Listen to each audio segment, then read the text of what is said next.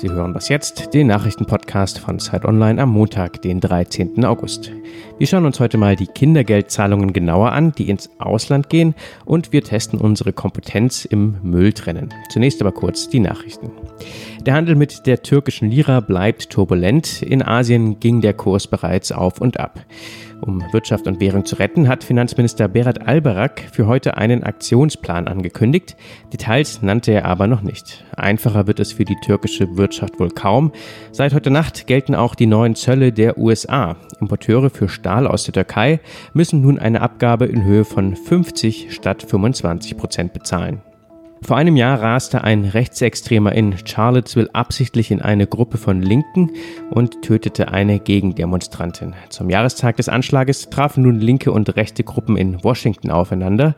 Die Polizei schickte ein Großaufgebot und riegelte das Weiße Haus streng ab. Zu der rechten Kundgebung kamen jedoch deutlich weniger als angekündigt. Statt hunderten Nationalisten erschienen nur etwa zwei Dutzend. Ihnen stellten sich hunderte linke Demonstranten entgegen. Redaktionsschluss für diesen Podcast ist 5 Uhr.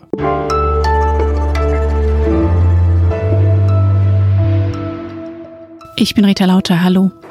Kommunen im Ruhrgebiet wie Duisburg hatten vor einer Einwanderung ins Sozialsystem gewarnt. Die CSU spricht von zügellosen Kindergeldtransfers ins Ausland.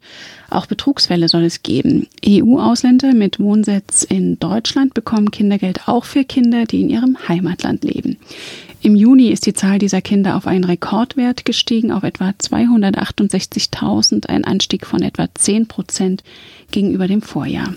Frieda Turm, Redakteurin im Gesellschaftsressort bei Zeit Online, hat sich die Sache mal genauer angesehen. Frieda, zunächst mal, wen betrifft es vor allem? Also man kann sehen, dass die Zahl der osteuropäischen Kindergeldempfänger gestiegen ist in den letzten Jahren. Zum Beispiel aus Polen gibt es mehr, aus Tschechien und auch aus Rumänien. Das bedeutet aber nicht, dass das alles Betrüger sind, sondern das passiert natürlich ganz normal, wenn Leute hierher kommen zum Arbeiten, sich hier niederlassen, einen Wohnsitz haben, dann haben die Anspruch auf Kindergeld. Und zwar selbst dann, wenn ihre Kinder noch im Heimatland leben. Und worauf ist der Anstieg jetzt in den letzten Jahren zurückzuführen? Im Zuge der Arbeitnehmerfreizügigkeit können eben seit einigen Jahren Polen und andere Osteuropäer ihren Wohnsitz und auch ihren Arbeitsort frei wählen innerhalb der EU und kommen eben auch nach Deutschland, um hier zu arbeiten.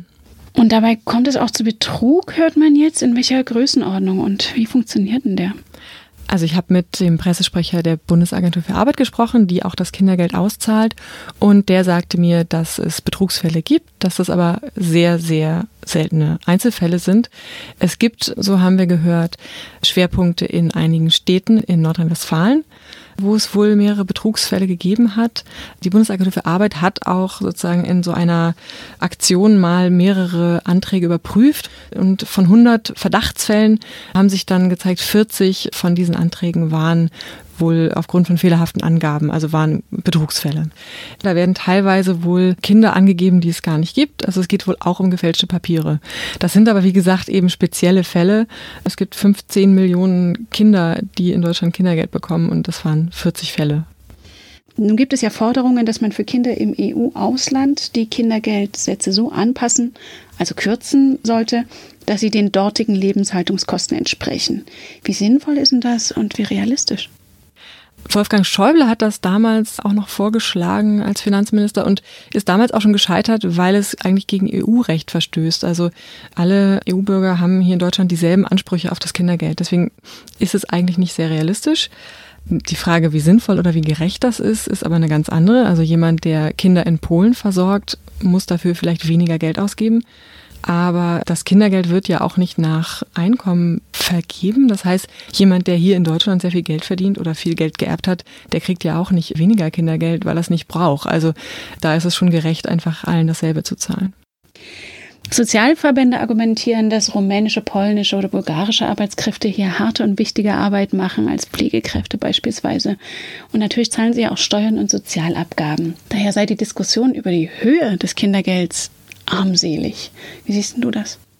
Ich glaube, dass wenn man die wenigen, die wirklich kommen, einzig und allein, um die Sozialleistungen abzugreifen, wenn man die in den Mittelpunkt der Debatte stellt, nach der Argumentation müsste man eigentlich total dagegen sein, das Kindergeld im Ausland abzusenken. Denn nach dieser Logik müssten ja die Leute dann erst recht kommen und ihre Kinder auch noch mitbringen, damit sie hier dann den vollen Kindergeldsatz abgreifen. Und dein Interview zum Thema ist auf Zeit Online nachzulesen. Vielen Dank, Frieda Turm. Sehr gerne.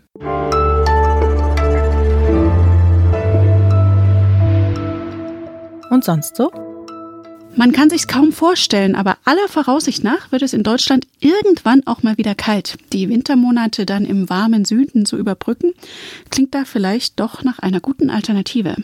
Eine Möglichkeit dazu bietet sich jetzt Katzenliebhabern. Ein griechisches Tierheim sucht nach einem Betreuer für 55 Katzen auf der Insel Syros.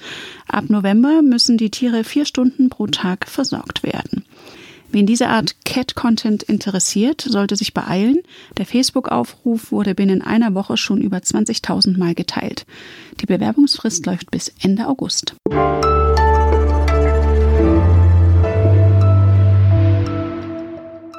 Na, in welchen Container gehört die Glühbirne oder das Backpapier?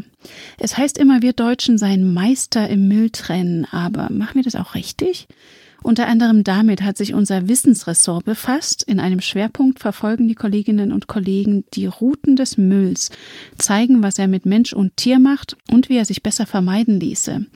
Am Telefon ist jetzt Alina Schadwinkel. Sie hat sich um die Trennungsproblematik gekümmert. Alina, was bringt die Mülltrennung denn überhaupt? Ja, erstmal hallo Rita, danke, dass ich heute da sein darf. Laut dem Statistischen Bundesamt sind in Deutschland zuletzt im Jahr rund 52 Millionen Tonnen Haushalts- und Verpackungsabfälle angefallen. 52 Millionen Tonnen. Das sind mehrere hundert Kilo pro Person pro Jahr und es wird halt jährlich mehr. Und um nicht unnötig mehr zu produzieren, ist halt das Ziel, so viel wie möglich davon wiederzuverwerten, statt stumpf alles zu verbrennen. Und je besser wir trennen, desto mehr lässt sich wiederverwerten. Und warum ist es dann so kompliziert mit der Mülltrennung? Naja, zum einen, weil es den rund 11.000 Kommunen in Deutschland freisteht, ihren Müll nach eigenen Vorstellungen und Bedürfnissen zu erfassen. Beispielsweise jetzt mal diese vielerorts braune Tonne für Bioabfälle, die ist in Hamburg beispielsweise grün. Und in Berlin gibt es zum Beispiel eine gelbe oder orangefarbene Wertstofftonne, während andernorts noch unklar ist, ob so eine Tonne überhaupt kommt.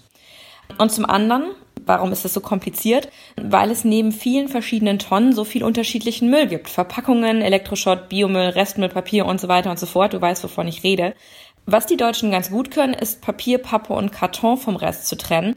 Deutlich häufiger daneben liegen wir beim gelben Sack. Hier wird vieles falsch reingeschmissen und die Fehlwurfquote ist ziemlich hoch. Fehlwurfquote, tolles Wort, habe ich was Neues gelernt. Wenn das so unübersichtlich ist, wer hält sich denn dann überhaupt noch daran, korrekt zu trennen? Wer gibt sich die Mühe und nimmt sich die Zeit?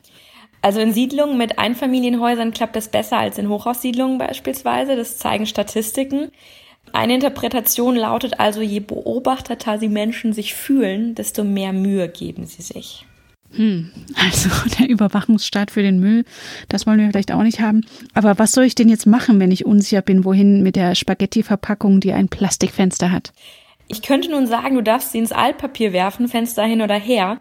Weil wir ja aber auf das bestmögliche Ergebnis abzielen, sage ich lieber Folgendes. Du schneidest oder reißt die Folie raus und packst sie in den gelben Sack, den Karton wiederum ins Altpapier, weil dann funktioniert das Altpapier-Recycling deutlich besser. Jetzt merke ich gerade, ich habe ein bisschen was verraten, denn wir haben nämlich eine interaktive Grafik vorbereitet und dort können unsere Leserinnen und Leser testen, wie gut sie trennen können, auch im Vergleich mit der Community. Aber ich meine, da zeigt sich jetzt einfach mal wieder, gut informiert ist, wer den Nachrichtenpodcast hört. Na, das wollen wir mal schwer hoffen. Und das Tool und auch viele andere Texte zum Schwerpunkt Leben im Wegwerfmodus erscheinen im Laufe dieser Woche auf Zeit Online. Vielen Dank, Adina Schadwinkel. Danke dir. Das war Was Jetzt, der Nachrichtenpodcast von Zeit Online. Sie erreichen uns unter wasjetzt.zeit.de und wenn Sie mögen, hören wir uns morgen wieder.